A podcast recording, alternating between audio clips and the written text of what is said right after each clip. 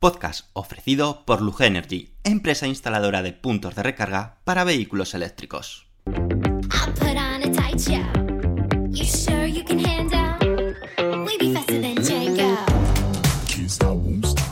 Bienvenidos al podcast de Somos Eléctricos. Yo soy Antonio Sánchez y te voy a acompañar durante los próximos 30-40 minutos que dura este podcast. El objetivo de este podcast es difundir y dar a conocer más sobre los vehículos eléctricos, energía sostenible y tecnología aplicada a los vehículos. El contenido del podcast contará inicialmente con tres apartados diferenciados. Por una parte, hablaremos de las noticias más destacadas ocurridas sobre vehículos eléctricos. Continuaremos con un apartado de Tesla, llamado Espacio Tesla, donde te hablaremos de curiosidades y experiencia de uso de un Tesla.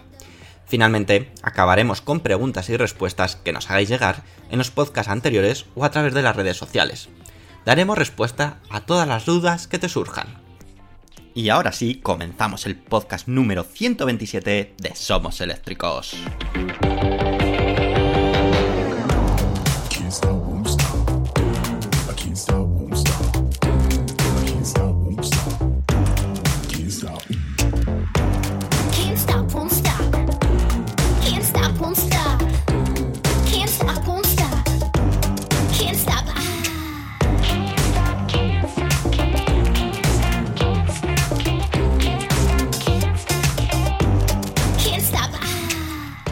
Muy buenas y bienvenidos a otra entrega del podcast oficial de SomosEléctricos.com. Esta semana tenemos un podcast un poco especial, algo distinto. No va a haber noticias como tal, no va a haber espacio Tesla como tal, pero os aseguro que lo que os vamos a contar, lo que vamos a hablar, pues te va a interesar pues mucho más o igual o mucho más de lo que solemos contar cada semana. Vamos a contar con un experto en instalaciones de punto de carga. Nos van a resolver un montón de dudas que probablemente si tú estás en el proceso de instalarte un punto de carga pues se te hayan pasado esas dudas por la cabeza. Por lo tanto, te recomiendo que escuches la siguiente entrevista, aunque más que entrevista quiero considerarlo como charla porque ha sido una auténtica charla y un placer pues contar pues con la ayuda de, de Luge Energy, nuestro patrocinador de este podcast, para resolver todas estas dudas. Así que ya sin más pérdida de tiempo, ¿qué os parece si vamos con ello? Así que os lo dejo con, con, con esta entrevista, con esta charla, y luego sí que me encantará conocer vuestra opinión respecto a lo que se ha tratado, pero ya puedo aseguraros que os va a interesar y mucho. Vamos a ello. Hoy en el podcast de Somos Eléctricos vais a comprobar que no voy a estar solo, porque voy a estar muy bien acompañado concretamente de Luis Tejalvo, director de operaciones de Luge Energy, que aparte de conocer muchísimo más de esta empresa, que gracias a ellos pues podemos emitir cada semana el podcast que tanto os gusta, también va a resolver pues dudas y preguntas que habéis realizado los últimos días. Así que no me queda más que dar las gracias a Luis y bienvenido a, nuestra casa, al podcast de, Somos Eléctricos. Hola, muy buenas. Pues eh, gracias a vosotros por, la invitación y es todo un placer eh, poder eh, solucionar esas dudas que muchos usuarios de vehículo eléctrico o que están pensando en adquirir un vehículo eléctrico tienen respecto al cargador.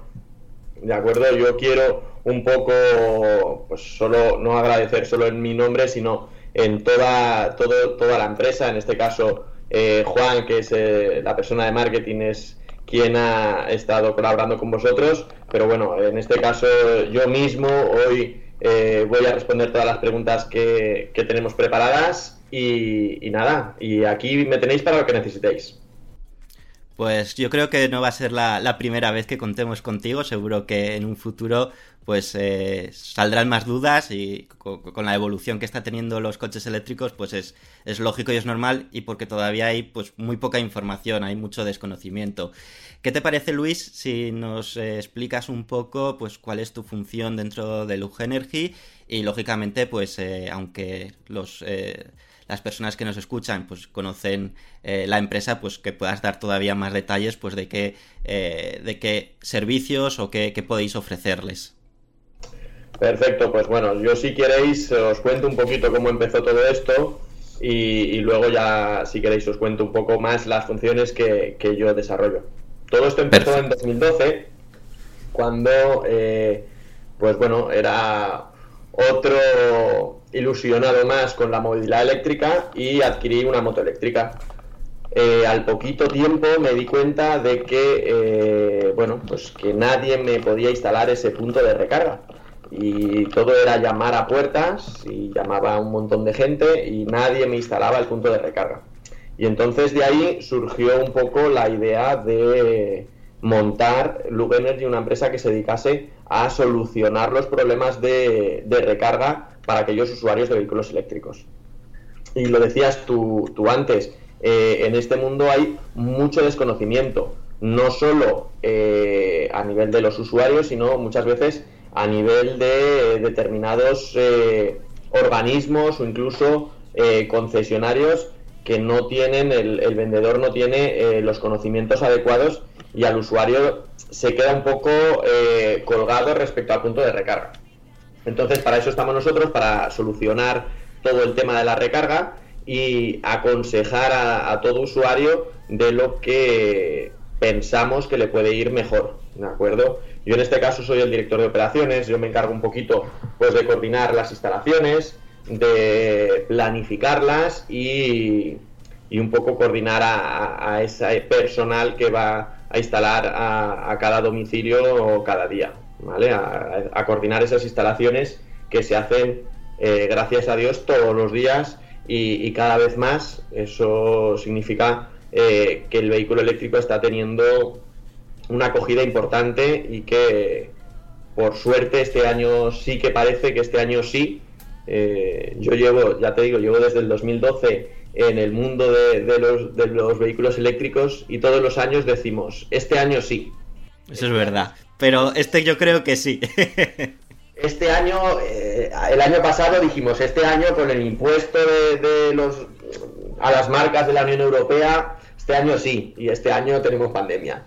A ver si este año, además de tener pandemia, pues el vehículo eléctrico eh, termina de explotar y, y, desde aquí lo que quiero también es eh, a todos aquellos que todavía no tienen un coche eléctrico, que se animen, que hay muchas marcas, yo creo que prácticamente todas las marcas tienen eléctricos 100% y que pidan una prueba y que yo estoy convencido de que cuando prueben un coche eléctrico eh, no van a querer eh, volver al de combustión porque es una gozada, es una aceleración, es una tranquilidad y, al final te cambia un poco el chip de, conducción. Y eso al final, eh, yo que al final hago mucha, mucha carretera, me doy cuenta que cuando, cuando voy con el eléctrico voy mucho más tranquilo que cuando voy con uno combustión, porque el de combustión, quieras que no, aunque no lo, no lo notemos, esa vibración del motor te transmite y te como que te va acelerando y en el eléctrico vas muchísimo más tranquilo. Entonces, eh, aconsejar a todos aquellos que no lo hayáis probado y que tenéis interés que os acerquéis a cualquier concesionario que estoy seguro de que, de que os lo van a dejar y, lo podéis probar.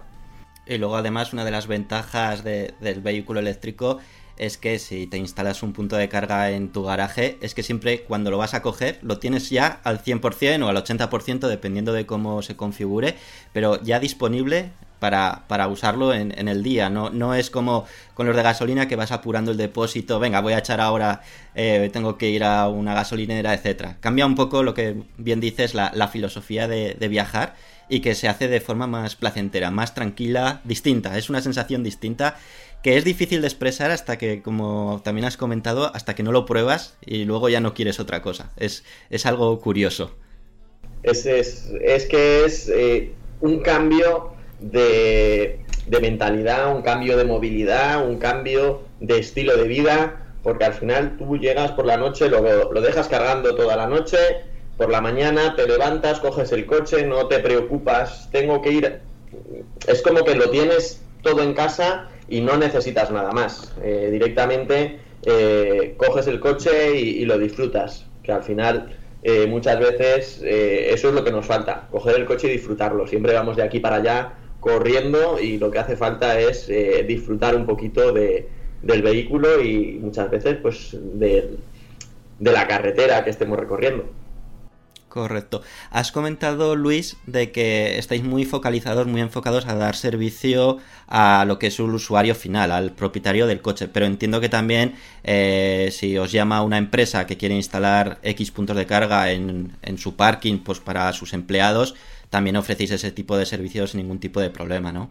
Claro, nosotros eh, montamos cargadores para todo el mundo, desde licitaciones que que bueno, que cada vez van saliendo más para ayuntamientos, para administración pública y que bueno, pues que al final son concursos que, que alguno hemos ganado, hasta empresas, pues eh, grandes empresas eh, tanto en España como en Portugal han confiado en nosotros y, tienen sus cargadores, bien sean en el exterior, en el interior, eh, con aplicación móvil o sin ella.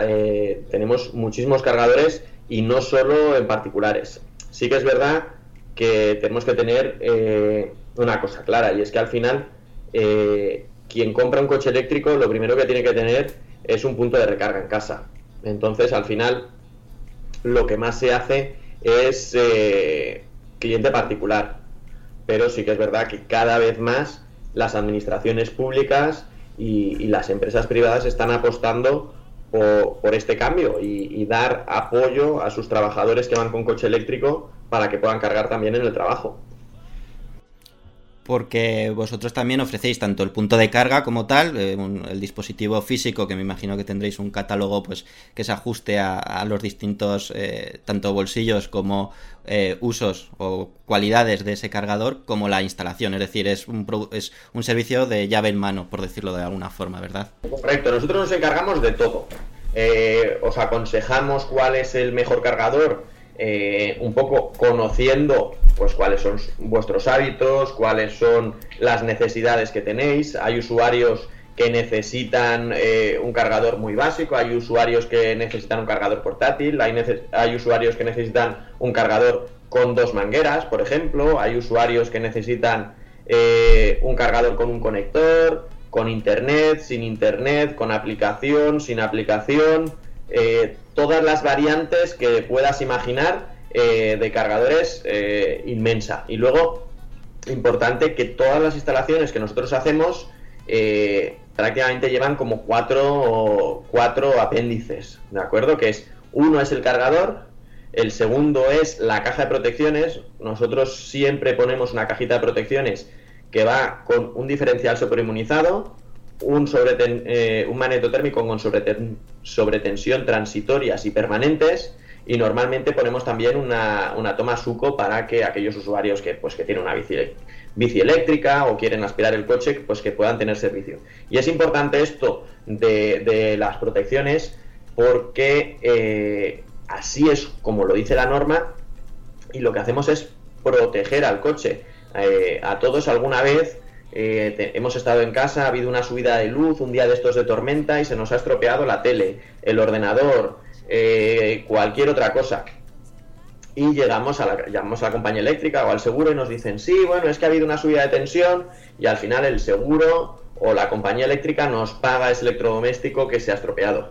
Pero con los coches eléctricos, si se estropease eh, un vehículo eléctrico, sería muchísimo más costoso. Entonces, tenemos que prevenir todos estos accidentes y que eh, bueno pues que las compañías eléctricas no nos puedan poner pegas a la hora de podernos eh, reforzar o, aportar el dinero de, una avería si ha sido así por su culpa. Entonces eh, tenemos esa cajita de protecciones con los sobretensiones para que ninguna subida de tensión pueda afectar al vehículo. Pues, pues perfecto. el siguiente apéndice es lo que es la instalación en sí es decir el tubo, el cableado, eh, lo que necesita para llevar la corriente de un punto a otro.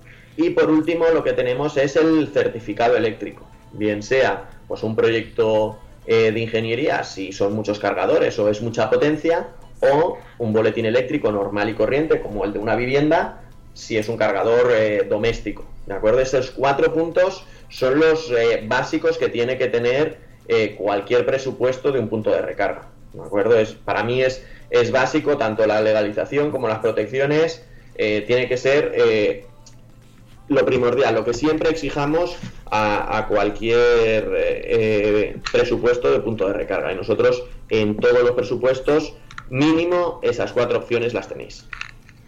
Pues, pues genial. La verdad que es una garantía o una confianza extra que, que dais de, de, eso, de que no el usuario no se tiene que preocupar de nada y que sabe que el resultado va a ser excelente. Además, eh, operáis en toda España, es decir, eh, que no hay ningún tipo de problema que uno de Galicia esté interesado en vuestros servicios porque eh, vosotros, pues en Galicia, bueno, en cualquier comunidad autónoma dais servicio, así que es una, una, gran garantía comparado con otros otros proveedores que puedan hacer un servicio similar.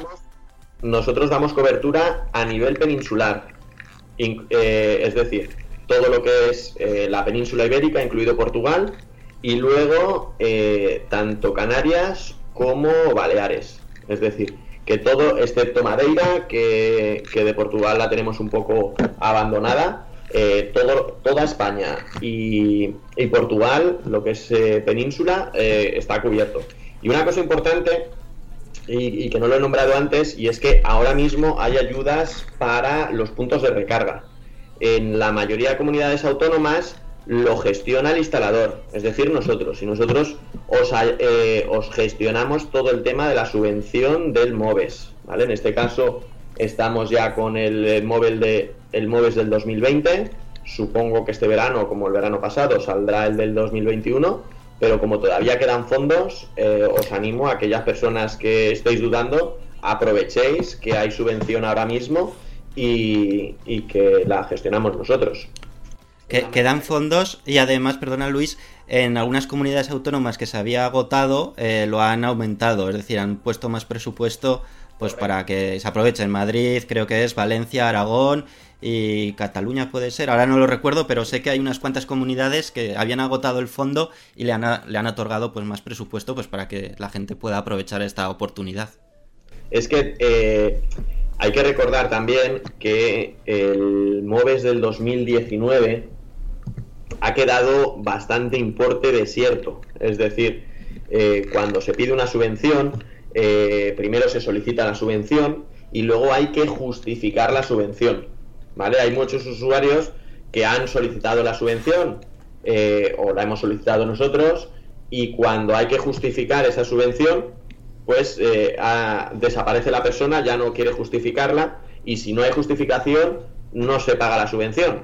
Por lo tanto, eh, hay fondos de 2019 que se están pasando al MOVES de 2020. Vale, perfecto, eso es, eso es interesante saberlo. No sé si te parece, Luis, que pasemos pues a las dudas que han tenido los usuarios o si quieres enfatizar en algún punto, pues eh, adelante.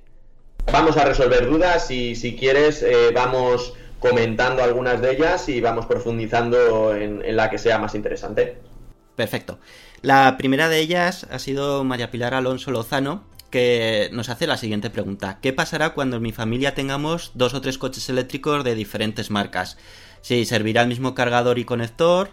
Eh, luego, bueno, esa si quieres es rápida, es una respuesta rápida, que hasta casi yo me atrevo a contestar, pero bueno, te dejo que ya contestes. Eh, como todo, tiene muchas variantes. Yo eh, creo que hoy por hoy, en 2021, la mayoría de vehículos vienen ya con el conector tipo 2 yo creo que de cabeza, exceptuando el Mitsubishi Urander Pep, que sí que viene con el conector tipo 1, todos los demás vehículos vienen con el conector tipo 2. Por lo tanto, eh, el mismo cargador y la misma pistola eh, funcionaría en cualquier vehículo, ¿vale? Da igual la marca que sea. Y una cosa importante, y es que eh, para aquellos usuarios que, por ejemplo, tengan un, un Leaf de, de antes del 2018 o tengan cualquier otro vehículo que, tenía conector tipo 1 y ahora cambian de, vehículo, no es necesario cambiar el cargador. Eh, se puede cambiar solamente la manguera porque el propio cargador eh, sigue funcionando de la misma forma y el protocolo de comunicación entre el vehículo y el punto de recarga es el mismo tanto con un conector como con el otro. Es decir, ¿Y un, ¿y un adaptador sería también válido o habría que cambiar toda la manguera? Eh, hay adaptadores, eh, precisamente para el conector de tipo 1 a tipo 2 hay adaptadores, pero dentro de la norma del vehículo eléctrico no están eh, del todo muy bien vistos el tema de los adaptadores. ¿De acuerdo? Entonces, eh, si cualquier usuario de, vehículo eléctrico que haya trasteado un poquito, verá que las pistolas, eh, la pistola tipo 2, pues por ejemplo no se puede prolongar. No puedes coger la pistola del cargador y conectarle eh, la pistola tipo 2, o sea, la manguera tipo 2, tipo 2 que viene en el coche para alargarla y que en vez de 5 metros tengas 10 y conectarla al punto de recarga. Hay unos pines de comunicación que son un poquito más cortos y eso se hace precisamente para que este tipo de adaptadores no tengan, eh, no tengan cabida en el mercado. Sí que es verdad que, haya pequeños adaptadores pues para determinadas cosas como por ejemplo eh, el cambio de, tipo 1 a tipo 2. Pero si va a ser muy habitual que ya no vas a tener el vehículo tipo, tipo 1, pues yo directamente te aconsejaría cambiar la manguera. Pero en principio las dos opciones, adaptador o cambio de manguera y si ya lo pones nuevo, probablemente ya tengas tipo 2 y te valga yo creo que que para siempre. Sí, para el estándar que se está imponiendo en todos los coches, que es, que es lógico que antes, al principio, pues cada uno sacaba su, su, bueno, su tipo de conexión, pues los japoneses sacaban el suyo, los americanos el otro y los europeos otro. Y ahora, pues al menos en Europa se ha, se ha, homogenizado eso y todos los nuevos coches que están saliendo pues llevan el mismo tipo de, de conector. Empezó todo esto muy fuerte porque salieron los americanos con el tipo 1 eh, al final, tipo 1 o Yakazi, eh, como se quiera llamar, eh, o SAE J1772.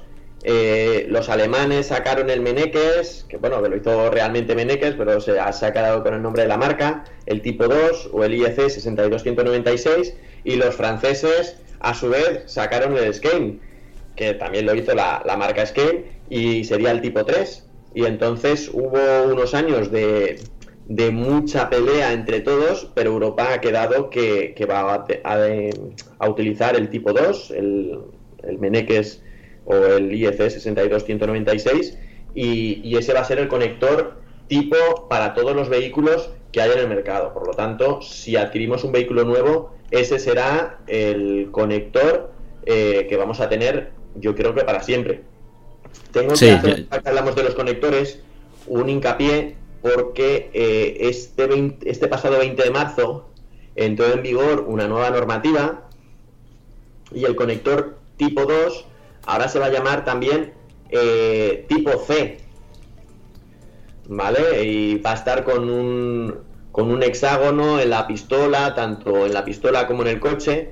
Y esto viene un poco esa normativa que hubo hace unos meses, que en, en los vehículos de combustión empezaron a llamarlo B7, eh, bueno, les ponían unas etiquetas a los nuevos. Unas etiquetas para que sea más sencillo, pues identificar eh, qué tipo de conexión. De Europa. Y entonces eh, salió este 20 de marzo y bueno, en la página web nuestra tenéis un artículo donde os lo explicamos y que sepáis que el conector tipo 2 que es el Meneques, que todos lo conocemos de esta forma, si en algún momento le llaman conector C, que sepáis que es el mismo y que es por esta nueva normativa que salió el 20 de marzo pasado, es decir, hace cinco días.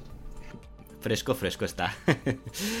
Todavía no nos hemos adaptado mucho al, conector tipo C, porque a mí me, resulta un poco raro decirlo así, pero, pero sí, yo creo que, que al final todo lo que sea homogeneizar y que todo el mundo lo llamemos igual, ayuda a, a, lo que hablábamos antes de ese desconocimiento y ese esa duda que tienen muchos usuarios que si yo te digo, oye, te voy a poner un cargador con una pistola Meneques y otro te dice, no, necesitas un cargador con una pistola tipo 2 y al final el usuario final dice, eh, ¿y yo qué tengo que poner? No sé si tipo 2 o Meneques y al final es el mismo. Pues bueno, pues vamos a, centrarlo en conector C y bueno, pues que sea así. Pero todo lo que sea homogenizar, yo creo que estamos en el buen camino. Muy bien. También María Pilar nos pregunta de si la instalación tiene que ser eh, obligatoriamente trifásica o si no es obligatorio, eh, qué ventajas ofrecería hacer una instalación trifásica a la hora de instalar un punto de carga. A ver, es indiferente que la instalación sea monofásica o trifásica. Lo que tenemos que tener en cuenta es que la mayoría de los vehículos cargan dentro del modo 3, que es el estándar, entre 16 y 32 amperios eh, bien sea monofásico o bien sea trifásico. ¿Esto qué significa? Pues que si estamos en 230 voltios, en monofásico, pues iremos desde 3,45 kilovatios hasta 7,7 kilovatios. Y si estamos en trifásico 400 voltios, iremos de 11 kilovatios a 22 kilovatios. ¿Qué pasa si tenemos trifásico pero no tenemos 11 kilovatios contratados? Pues bueno, que al final el coche no va a coger esa carga trifásica y lo que va a hacer es eh, irse a una carga monofásica y por lo tanto vamos a cargar bastante más lento. Entonces, eh, aunque en casa podamos tener eh, trifásico, los contadores nuevos, los contadores digitales, no diferencian si la potencia la estamos sacando entre una fase o entre las tres. Es decir, si nosotros tenemos contratados, pongamos un ejemplo, 9 kilovatios en trifásico, nosotros podemos sacar hasta 9 kilovatios por una de las tres fases. ¿vale? En este caso no vamos a poder sacar 9 kilovatios de, la fase, sino que saldríamos con 7,7, 32 amperios en monofásico. Y entonces tendríamos hasta esos 9 kilovatios para la, carga en la vivienda.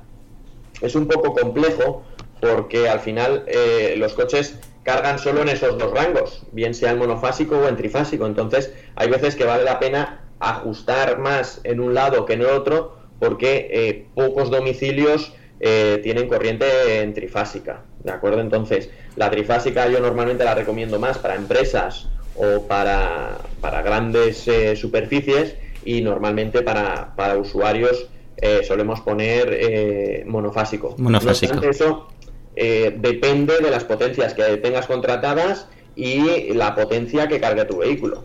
Al final, no tienes por qué ni, hacerlo de una forma ni de la otra obligadamente, sino que hay que, hay que valorarlo y, poder eh, ver cuál es la opción que nos conviene en cada momento.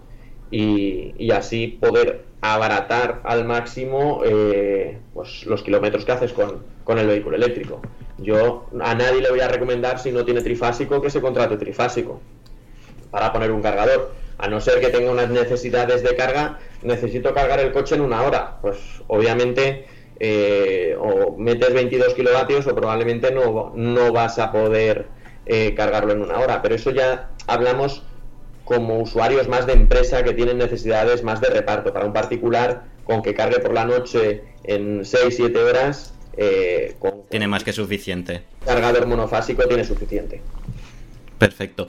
Y luego ya la última pregunta de María Pilar dice si se puede programar para que la carga del coche la realice durante una tarifa valle determinada que es más barata. Si aquí yo añado un poco de si eh, esa configuración es del cargador o también es del coche, o depende de, de, que el coche también permita esa, esa comunicación, de decir, pues a partir de tal hora, yo sé que hay algunos modelos, algunos vehículos eléctricos que puedes programar de decir, eh, empieza a cargar a las once y media de la, de la noche. O, eh, pero eso se puede simular también a través de un punto de carga o tiene que, digamos, coexistir ambas, ambas opciones.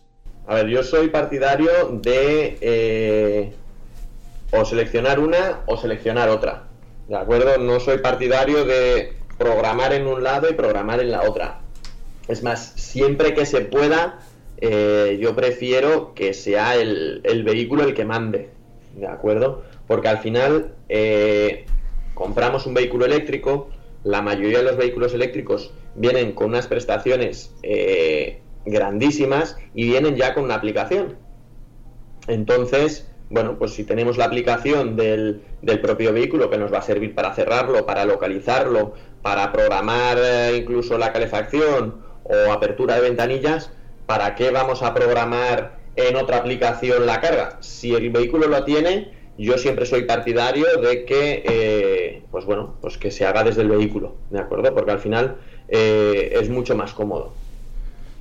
Lo importante, lo importante es que si el vehículo, por el motivo que sea, no lleva esa opción o esa función, se puede programar a través de un punto de carga. Si el vehículo no lo tiene, eso es lo que te iba a decir ahora, pues obviamente sí o sí hay que programarlo con el coche, o sea, perdón, con el cargador. Entonces, eh, en función del cargador que dispongas, pues bien lo harás con la aplicación, bien lo harás desde el propio cargador o, buscaremos la solución de poderlo configurar incluso con un temporizador de, eh, digital que pongamos en la caja de protecciones que comentábamos antes.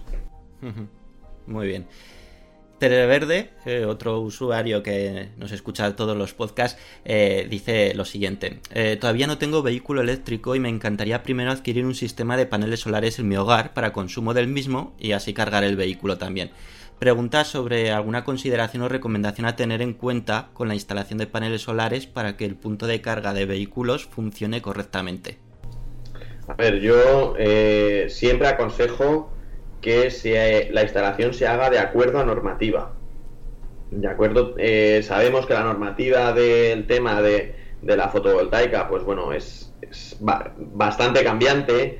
Eh, ahora eh, se hace de una forma, ahora se hace de otra, pero bueno, la actual, la que hay ahora mismo, es que la generación de energía tiene que ir al cuadro principal, ¿de acuerdo? Entonces, yo siempre recomiendo que toda esa generación de energía vaya al cuadro principal y cuando haya que poner un cargador, pues eh, incluso podremos poner algún tipo de cargador que pueda diferenciar si es la energía de red o es la energía de fotovoltaica. Pero si está directamente hasta el cuadro principal no va a tener ningún problema.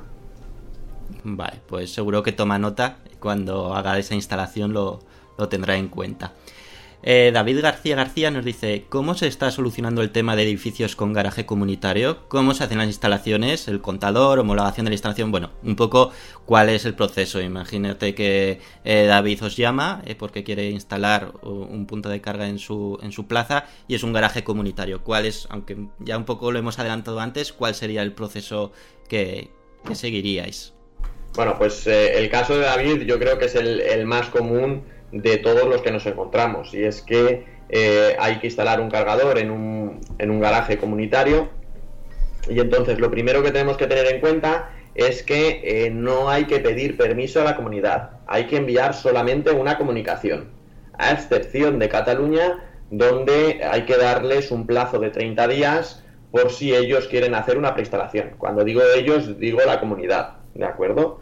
Entonces se les envía esa misma comunicación y si la comunidad quiere hacer la preinstalación, pues tiene otro plazo, creo que son 60 días, para hacer esa preinstalación. Y si no, pasados esos 30 días, pues ya funciona eh, como en el resto de España y eh, pues comunicas y a instalar, ¿vale? Lo primero, sin permiso. Vale, lo segundo, pues eh, normalmente lo que hacemos es salir del cuadro de contadores que haya en el, en el, edificio. Este normalmente está situado en planta baja, en, el, en la planta menos uno, o igual en algún sitio en, el entresuelo. Y de ahí lo que haremos es llevar una línea hasta el garaje. ¿Vale? Entonces, en el garaje lo que pondremos es la cajita de protecciones que comentábamos antes y eh, lo que es el cargador. ¿Vale? este tipo de instalación eh, lo recoge el reglamento electrotécnico baja tensión, es el esquema 2 de la, de la ITC 52 y, es yo creo que el más habitual, ¿de acuerdo? Eh, la homologación es simplemente pues ese certificado eléctrico, ese boletín que se hace al finalizar la instalación, donde ante industria se especifica cómo está hecho y, todos los datos eh, relativos a esta instalación, ¿de acuerdo? Pero lo normal es que salgamos desde el contador del propio usuario, porque si salimos desde el contador del propio usuario, eh, no necesita normalmente eh, aumentar potencia y se evita un término fijo extra. Otra cosa que puede pasar es que el usuario no viva en ese mismo edificio y en ese caso sí que va a hacer falta eh, hacer un nuevo suministro eléctrico, ¿vale? Un nuevo contador. Eh, en los cuartos de contadores hay un porcentaje de celdas que la celda es el cuadradito donde ponen el contador, ¿de acuerdo? Pues hay un porcentaje de celdas cuando se hace el edificio que se dejan de reserva, es decir, en reserva de que pueda haber un vehículo eléctrico, en reserva de que un piso se parta entre dos, en reserva de que eh, cualquier bajo en, lugar de ser todo un bajo, pues eh, puedan haber tres o cuatro eh, bajos en ese mismo eh, cuadro. Y entonces puede estar la necesidad de poner un nuevo suministro, un nuevo contador. Ese sería el esquema 3 de la ITC 52 y funcionaría de la misma forma. Saldríamos del cuarto contadores hasta la plaza de garaje y allí las protecciones eléctricas. ¿De acuerdo? Es decir, mm. da igual cómo hagamos el garaje comunitario, siempre lo que vamos a hacer es eh, poder ir desde el contador, ¿de acuerdo? La norma lo que recoge es que tenga un SPL, ¿vale? La ITC52 y el, el, SPL es un sistema de protección de línea, ¿vale? Por eso eh, es recomendable que todos los usuarios eh, instalen un control dinámico de potencia, ¿vale? En la mayoría de los cargadores que nosotros montamos ya lo estamos montando y esto lo que significa es que el cargador va a saber cuánto estás consumiendo y va a ajustar la potencia del mismo para que nunca sobrepases lo que tienes contratado. ¿De acuerdo? Por eso, eh, cuando alguien me pregunta, ¿es necesario ampliar potencia? Pues bueno, en principio no, porque si montamos un cargador de este estilo, pues eh, no vas a tener problemas con la, con la potencia que tienes contratada. El cargador sabe lo que estás consumiendo y va a ir variando su potencia para que nunca te salte. Va a ir ajustando, pues dependiendo del consumo de la casa, dando prioridad, entiendo, al consumo de la casa y si eh, pues queda X, pues es lo que va a ir utilizando para, la carga del vehículo. Y cuando se libere ese consumo extra de la casa, pues lo, otorgará automáticamente al, vehículo, a la carga. Sí. Vale, pues además era justo la siguiente pregunta de, Antonio, que si tenía que incrementar eh, lo que era la potencia contratada que tenía en su vivienda, que es de 11 kilovatios porque tiene hilo radiante. Entonces, pues bueno, yo creo que haya quedado claro de que no sería necesario si se instala un punto de carga que admita ese, ese juego de que vaya controlando y gestionando eh, lo que se está consumiendo en casa y eh, el resto lo, lo, otorgue a, la carga del vehículo. Además, eh, es importante, creo que lo hemos comentado en alguna otra pregunta, si tiene 11 kilovatios probablemente sea trifásico, entonces, eh, que sepa que el cargador lo podemos poner eh, a 7,7 en monofásico, ¿vale? Y con el control dinámico en trifásico, para saber que el consumo total son entre tres fases y, el cargador siempre tenga eh, máximo 7,7, es decir, que, podría cargar sin problema. Al final, el control dinámico lo que hace es saber el consumo de la vivienda. El consumo de la vivienda es eh, un horno, el aire acondicionado, calefacción, el hilo radiante en este caso, y eh, saber la potencia que tiene contratada. Y entonces, eh, desde lo que está consumiendo hasta lo que tiene contratado, ese es el margen que le da el cargador. Cuanto más consumo tengamos en casa, menos margen tenemos y si pasa por de, debajo de los 6 amperios, que normalmente suele ser el tope, pues cortaría la carga y dejaría solamente eh, energía para la vivienda y cuando tuviésemos más de 6 amperios para el vehículo, pues volveríamos a cargar. ¿De acuerdo? Vale. Pues queda clarísimo. Yo creo que además es muy, muy interesante porque así ya no te tienes que preocupar de, de, nada, de, decir, bueno, pues eh, si por lo que sea estoy consumiendo más en casa, pues aunque el vehículo, vehículo esté cargando más lento, pero como lo más seguro esté cargando por la noche, bueno, cuando me vaya a dormir ya volverá a aumentar un poco la potencia y, y seguro que cuando me levante y vaya a coger el coche lo tengo totalmente cargado. Muy, muy interesante. Eh, Juanjo M eh, nos dice, ¿los puntos de carga tienen algún tipo de mantenimiento o revisión? Esto yo creo que es muy interesante porque eh, es otra, otra gran duda que a lo mejor la gente se hace. Si se requiere de algún tipo de seguro, si se requiere pues que se contrate un servicio de mantenimiento que cada X tiempo pues pasen a revisarlo. A ver, esto eh, depende, eh, además son preguntas que eh, todas ellas nos suelen hacer la gente muchísimas veces. Y es que todo el mundo piensa que un punto de recarga es pues, como una caldera o, o, cualquier cosa así y requiere un cierto mantenimiento. Yo, a no ser que esté en el exterior o esté en una empresa donde lo va a utilizar mucha gente, normalmente el mantenimiento que, que yo aconsejo es que de vez en cuando en esa cajita de protecciones que ponemos, pues que se le quite la corriente y, se le vuelve se le vuelva a encender eh, pasados pues, unas horas, ¿vale? Para que el punto de recarga como que reinicie. Aquellos usuarios que no lo encienden y lo apagan constantemente, es decir, que lo tienen eh, enchufado, pues igual todo, todos los días, las 24 horas del día. Que hay muchos usuarios que si no están cargando el punto de recarga lo tienen apagado. Por ejemplo, en mi caso, yo el punto de recarga lo tengo con, un mando, que además me lo he puesto recientemente, y, yo cuando voy a cargar enciendo el cargador y cuando no voy a cargar el cargador está apagado. Porque al final eh, estamos hablando en la mayoría de los casos de garajes comunitarios, eh, un cacharrito con luces que llama mucho la atención, pues al final, eh, bueno, pues hay muchos vecinos que se ponen allí a, tocar cosas que, no deben, entonces pues muchas veces es mejor tenerlo apagado. Yo más recuerdo una historia de que eh, yo tengo la caja de protecciones, la tengo dentro del trastero porque tengo justo el trastero al lado de mi plaza y el punto de recarga lo tengo delante y por eso tengo el mandito para, para poderlo encender. Y un día estaba en el trastero, pues estaba eh, organizando todo, todo el trastero y estaba con la puerta cerrada. Y aparece un vecino con la mujer, oye, mira, hay un punto de recarga nuevo, vamos a ver. La mujer, no toques, no, que no pasa nada. Pues al final allí mirando, tocando los botones, tocando la manguera. Por suerte la gente tiene un poco de miedo de que es eh, eléctrico, a ver si les va a dar la corriente, pero sí que es verdad que, la gente eh, suele ser bastante curiosa a la hora de, verlos y, estar mirando a ver qué es lo que se ha montado. Entonces, eh, yo siempre recomiendo de vez en cuando apagarlo. Respecto al, al seguro que comentabas tú, en muchos de los casos el seguro de la vivienda incluye el seguro del punto de recarga, porque al final no deja de ser eh, un electrodoméstico más que tienes dentro de tu propiedad. Pero es importante eh, que lo contemplemos con el seguro de, la vivienda, ¿de acuerdo? Pero en principio eh, la mayoría de los seguros se entiende que es un electrodoméstico más. Pero bueno, es bueno que, que se revise con, con la correduría de seguros. Vale, buen, buen consejo. Además también, pues como es, digamos que está fuera de lo que, aunque está dentro de la propiedad, pero está fuera de lo que es la vivienda, pues mejor asegurarse de que, de que eso está, está cubierto.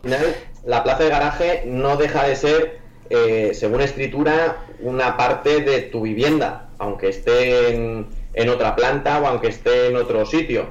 Entonces, hay muchos seguros pues sabes que los seguros, pues unos incluyen unas cosas, otras otras, y es importante que, pues que bueno, cuando lo tengamos, que pues simplemente hablar con ellos y preguntar a ver cómo, cómo tienen el tema y ya está. Eh, la mayoría de ellos no suelen poner mucho problema por el punto de recarga porque eh, es un aparato eh, bastante seguro, ¿vale? Es, yo creo que es mucho más seguro que cualquier otro electrodoméstico que tengamos en casa. Entonces, pues bueno, eh, no hay que preocuparse mucho por él. Perfecto. Eh, Javier Rodríguez eh, nos dice, ¿podría instalar un punto de carga en el exterior? No tengo garaje techado y si quisiera por uno tendría que ser en el exterior. ¿Es posible? ¿Tendría que protegerlo por si le cae lluvia? Me imagino que habrá cargadores o puntos de carga específicos para ello, pero bueno, ahora nos detallas. cargadores eh, son eh, IP54. El grado de IP es el que mide que pueda estar a la intemperie, que le pueda caer agua y, polvo. Eh, la mayoría de cajas que se utilizan hoy por hoy para lo que son los cargadores son IP65 que puede estar al exterior perfectamente. ¿De acuerdo? ¿Por qué decimos que los cargadores son IP54? Y es aquí donde hay muchas veces la controversia y es por la pistola de carga, ¿vale? La pistola de carga, no hay pistolas de carga de más de IP54. Por lo tanto, es conveniente que lo que más protejamos sea lo que es la toma de recarga, ¿de acuerdo? En muchas de las pistolas lo que vienen es una tapita para tapar la parte delantera, lo que conectamos al, vehículo es importante si va a estar el exterior, eh, poder tapar lo que son los conectores, ¿de acuerdo? Y puede estar al exterior perfectamente. Ya te digo que, la mayoría de los eh, puntos de recarga eh, con IP54 pueden estar en el exterior, ¿de acuerdo? Sí que es importante que si le va a dar mucho el sol, eh, va a estar muy expuesto a las condiciones meteorológicas, pues bueno, que se le pueda poner un tejadito que incluso nosotros cuando hacemos la instalación muchas veces pues se lo ponemos, es decir, que por eso no hay ningún problema. Y cuando hablamos del exterior, a mí también me gusta hablar eh, de los ambientes marinos, de esos apartamentos que hay en la playa que eh, van a estar el punto de recarga a, la intemperie. En esos casos donde hay eh, ambiente marino, yo siempre recomiendo poner el punto de recarga dentro de un armario, ¿vale? Porque, bueno, la gente que está, que vive cerca de la playa sabe que el ambiente es súper corrosivo, se come todo y entonces el punto de recarga al final no deja ser un elemento eléctrico que es mejor eh, protegerlo un poquito eh, para que no se pueda deteriorar. Pero yo, salvo en ambientes marinos, cualquier cargador puede, bueno, la mayoría de cargadores, por no decir cualquiera, eh, puede estar en el exterior y, puede cargar sin problema con esas dos precauciones, ambiente marino y tapar la pistola. Vale, pues tomamos nota porque seguro que algún que otro cliente puede salir de aquí que sea de, temas de, playa o de segunda vivienda y quiera tener un punto de carga, pues que tenga en cuenta eso. Aunque bueno, si cuenta con vosotros, seguro que ya se lo, se lo enfatizáis, lo, se lo comentáis en el, en el momento. Y ya última pregunta, esto ya es más nuestra. De, eh, hace unos meses o unas semanas salió el tema del impuesto que iba a salir para los puntos de carga que había salido en el presupuesto general de 2021 del gobierno. Eh, la verdad que era información bastante poco precisa. Y entonces no quedaba claro si realmente este impuesto afectaba a los particulares o a quién realmente afecta o si es una cuota o un pago único o es pago anual. No sé si tenéis información al respecto para que nos podáis aclarar un poco. Bueno, pues eh, yo sabía que me ibas a hacer esta, pregunta y he estado un poco indagando y, preparándola. Y además, eh, he de decir que a la página web donde he ido a parar cuando estaba buscando esta, esta información ha sido a Somos Eléctricos, que tenéis un artículo bastante, eh, bastante eléctrico, bastante bueno. Y la verdad es que es un poco muy raro, un poco no, muy raro, porque al final es un impuesto doble donde eh, por un lado una tasa municipal y por otro lado otra tasa y no sé otra tasa nacional y no se sabe muy bien si va a ser para eh, públicos privados yo por lo que entiendo y, esto al final eh, hoy por hoy todavía yo creo que nadie eh, le ha surgido que tenga que pagar. Eh, yo creo que, ni los de uso público eh, están pagando esta tasa. yo entiendo que es para establecimientos, porque así lo dice el BOE, si lo leemos pone que lo tiene que pagar el propietario del establecimiento. Por lo tanto, entiendo que es para un establecimiento de recarga, bien sea privado, pues por ejemplo un parking privado, eh, que pueda eh, alquilar esa plaza. Lo que quiere es un poco, eh, yo creo que este, este impuesto va un poco en función de las nuevas tecnologías, es decir, de compartir mi punto de recarga con cualquier usuario a través de una aplicación y, probablemente no todavía no entre mucho en vigor, pero si hay alguna aplicación que puedas compartir tu punto de recarga con otros usuarios, pues entonces sí que eh, querrán cobrar estas tasas. Yo creo que hoy por hoy no se lo han cargado a nadie y, es entiendo que es para aquellas eh, personas que el punto de recarga va a ser, eh, tienen un carácter lucrativo, es decir, que, va a cobrar por esta carga. Para un particular que, que lo tiene en su casa, entiendo que no, pero ya te digo que no está nada claro y a mí me gustaría que, que la administración hiciese una aclaración al respecto. ¿Vale? Eh, cuando salen las, los reglamentos electrotécnicos, en este caso me voy a, la norma eléctrica, eh, un tiempo después salen unas guías que llevan unas aclaraciones porque lo que es la norma en sí es un poco extensa y muchas veces no los, los usuarios no la entendemos muy bien. Entonces yo me esperaría que hiciesen una aclaración desde mi punto de vista, solamente eh, para lugares donde se pretenda cobrar, a privados no, pero no queda nada claro si es una cosa o la otra. Vale, entonces estamos un poco parecidos, es decir... Estamos en la misma situación. Vale, vale, perfecto. Lo importante es que de momento no se está, parece ser que no se está aplicando y que en el caso de que se aplique, pues bueno, podría ser aquellos puntos de carga pues que se tengan un fin eh, beneficioso pues para, la empresa. No sé si también aplicará, por ejemplo, a restaurantes o hoteles que tengan un punto de carga para sus clientes, pero bueno, parece ser que para el particular del que el punto de carga que tengamos en el, en el garaje, pues no nos va a afectar para, nada este impuesto, al menos por el momento. Yo, yo pienso que es así, de todas formas, eh, esto irá, irá, irá viéndose.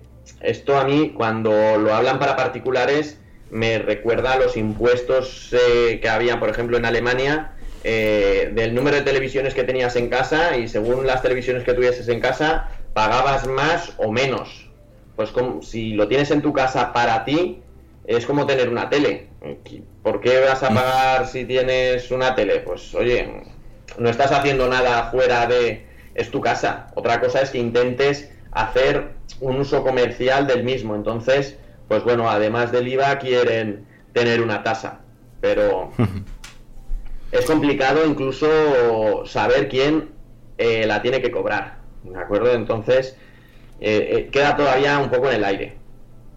Vale, entendido. Aclarar es complicado. Sí, ¿verdad? Vale, pues por nuestra parte, pues eso han sido todas las dudas de, pues de todos nuestros oyentes y de nuestra gente que, que visita eh, de forma eh, diaria la web.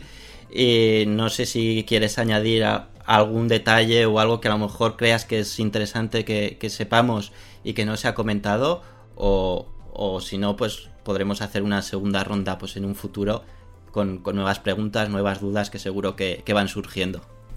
Pues eh, yo creo que hemos respondido bastante a bastantes cosas. Tampoco quiero que, sea muy pesado a la gente eh, poder estar hablando de, muchas cosas. Sí que me gustaría eh, volverme a poner a vuestra eh, disposición para cualquier otro programa o para cualquier duda puntual que os pueda sugerir cualquier persona que, esté leyendo la página web o que escuche el podcast para que nos la hagáis y, poderos ayudar en lo que necesitéis, ¿de acuerdo? Creo que desde nuestra página web también eh, www.lugenergy.com eh, tenemos una ayuda técnica bastante completa donde eh, podéis encontrar eh, pues, soluciones a muchas de las preguntas que hemos hecho hoy e incluso muchísimas más. Y si aún así os, os quedáis con dudas, pues tenéis nuestro correo electrónico, las podéis hacer a, través de, Somos Eléctricos y nosotros estaremos encantados de solucionarlas porque al final esa es la filosofía de, de Energy, es que el punto de recarga no sea un impedimento para el impulso de la movilidad eléctrica. Es decir, yo eh, como usuario en 2012 me, lo vi tan negro poderme poner el punto de recarga que lo que quiero es que todos aquellos usuarios nuevos pues que, no tengan problema cuando tengan que poner ese punto de recarga.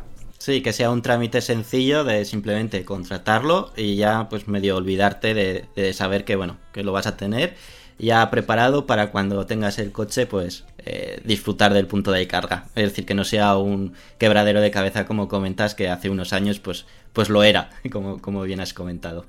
Yo creo que lo único que no hemos tocado es el tema de tarifas, pero creo que, que eso lo tenemos que hablar largo y tendido, así que eh, en el próximo, si hay más preguntas, pues comentaremos todo el tema de, tarifas eléctricas, qué tarifas elegir y, cuál es la que más conviene al, vehículo eléctrico. Además, yo creo que hay que dejar un poquito de tiempo porque viene ahora una nueva, unas nuevas tarifas para todos y en cuanto todo se estabilice, pues eh, hablaremos de tarifas que creo que, que es importante para aquellas personas que tienen un coche eléctrico eh, poder elegir eh, la tarifa eléctrica que, más le ajuste a sus necesidades.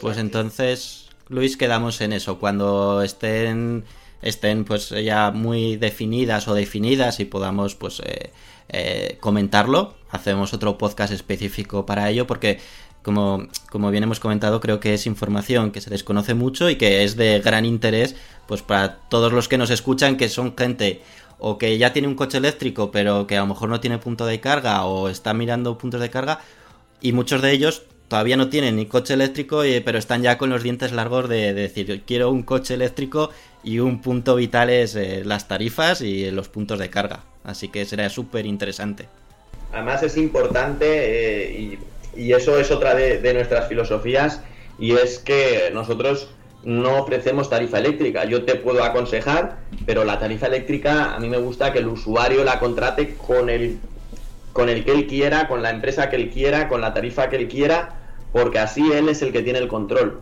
Y todas estas eh, empresas que te están un poco eh, vinculando a una tarifa eléctrica, que muchas veces eh, la tarifa eléctrica es más que, exagerada en determinados horarios, pues bueno, hay que, hay que tenerlo en cuenta. Hay veces que, vale más eh, ahorrar en eh, ahorrar en la tarifa eléctrica que en un pago único de un punto de recarga. Eh, aquí nadie regala duros a cuatro pesetas y entonces cuando te regalan el punto de recarga Sospecha, ¿no? Hay que sospechar. una tarifa, sospecha que lo vas a, lo vas a pagar siete veces. Perfecto, Luis.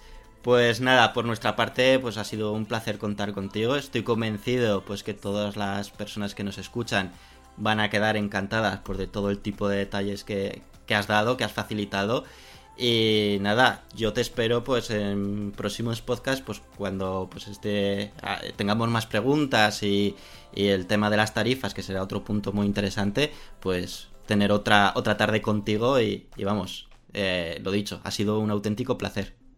Igualmente, y, lo dicho, eh, nos tenéis para lo que necesitéis y, lo, que, lo que hace falta es que apoyemos todos y que cada vez seamos más los usuarios de vehículo eléctrico.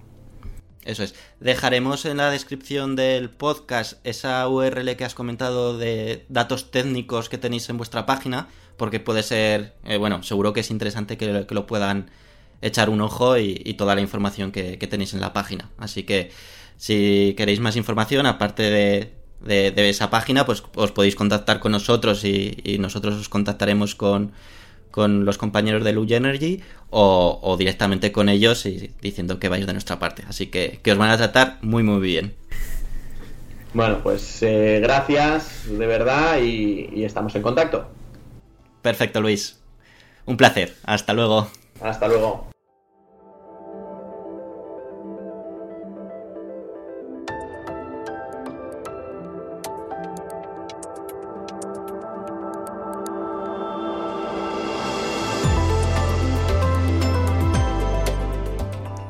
Y hasta aquí, pues esta charla, la verdad que creo que si has llegado a este punto, creo que te ha compensado, que ha merecido la pena porque hemos aprendido muchísimas cosas sobre puntos de carga que no tengo duda de que muchos de vosotros ni conocíais ni sabíais. Por lo tanto, eh, ha sido una auténtica masterclass por parte de Luge Energy.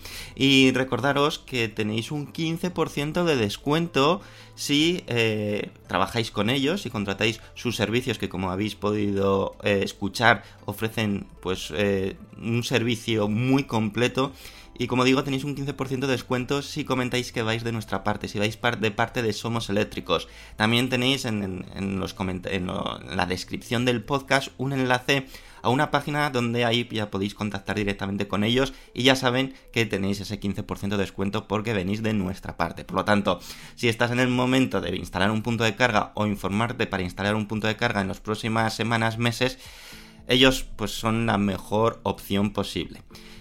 Este podcast ya habéis visto que es un poco distinto, pero lo que no vamos a perder son las buenas costumbres. Y esas buenas costumbres son saber que habéis comentado en el anterior podcast.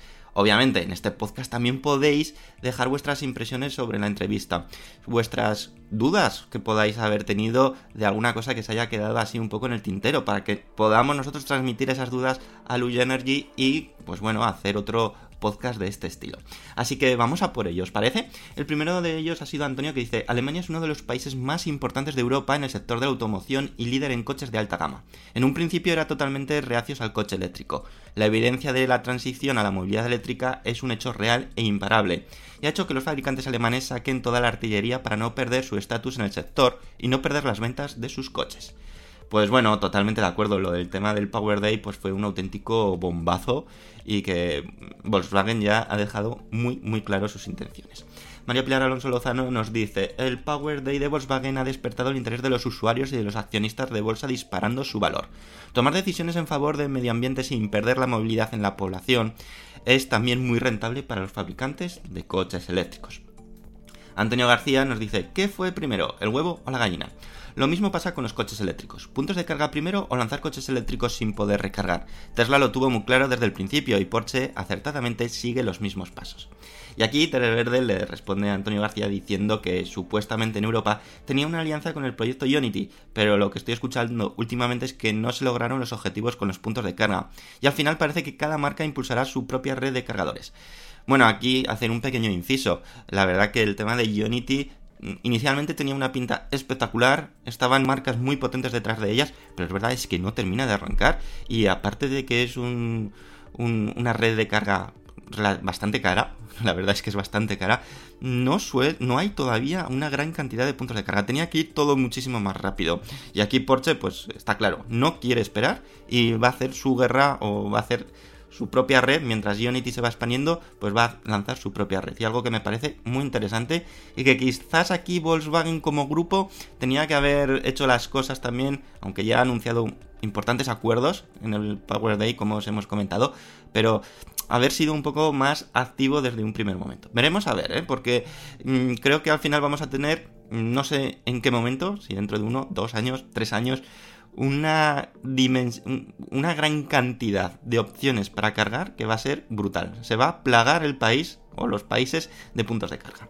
Televerde nos dice, estoy impresionado por la adopción que está teniendo las baterías de ferrofosfato, que si bien nos resaltan por capacidad energética, se comenta que tienen mayor nivel de resistencia ante incendios, bastante utilizado hoy en día para los paneles solares. También quería comentar la gran jugada que está realizando Rivian colocando puestos de carga en lugares remotos, solo para usuarios Rivian publicado hace unos días en somoseléctricos.com. Una jugada maestra, excelente podcast y un abrazo desde Paraguay.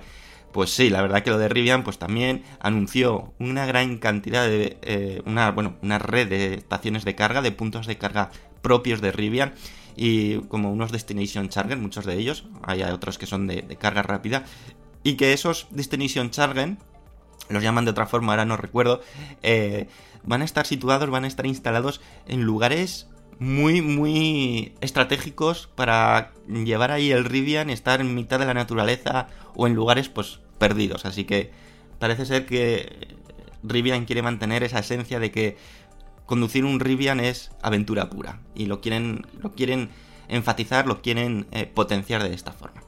Finalmente, GV04 nos dice, BMW ha sido un referente en la movilidad eléctrica en Europa. Fueron los primeros en tener moto eléctrica y en electrificar un modelo como el i3, que no ha dejado de producirse. Ya está y hasta ahora de ya está, hora de que este fabricante diera ese paso decisivo. Un saludo. Bueno, ya era hora, me imagino que era, de que este fabricante diera el paso decisivo.